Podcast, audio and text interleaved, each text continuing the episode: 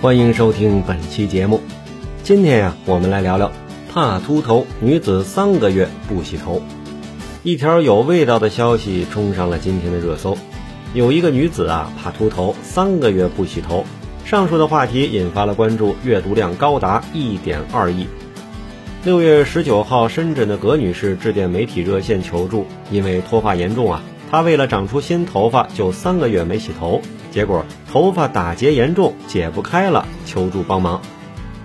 葛女士说，她留了二十多年的长发，今年二月突然发现掉发很严重，就在网上买了很多防脱发的洗发水，但是都不管用。她经常做噩梦，梦见自己变成了秃头。有一次，葛女士在网上看到了一个消息，有人一个月不洗头不梳头，然后长出了很多头发。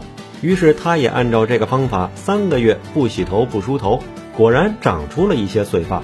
但是自己原先的头发已经严重打结，无法解开了。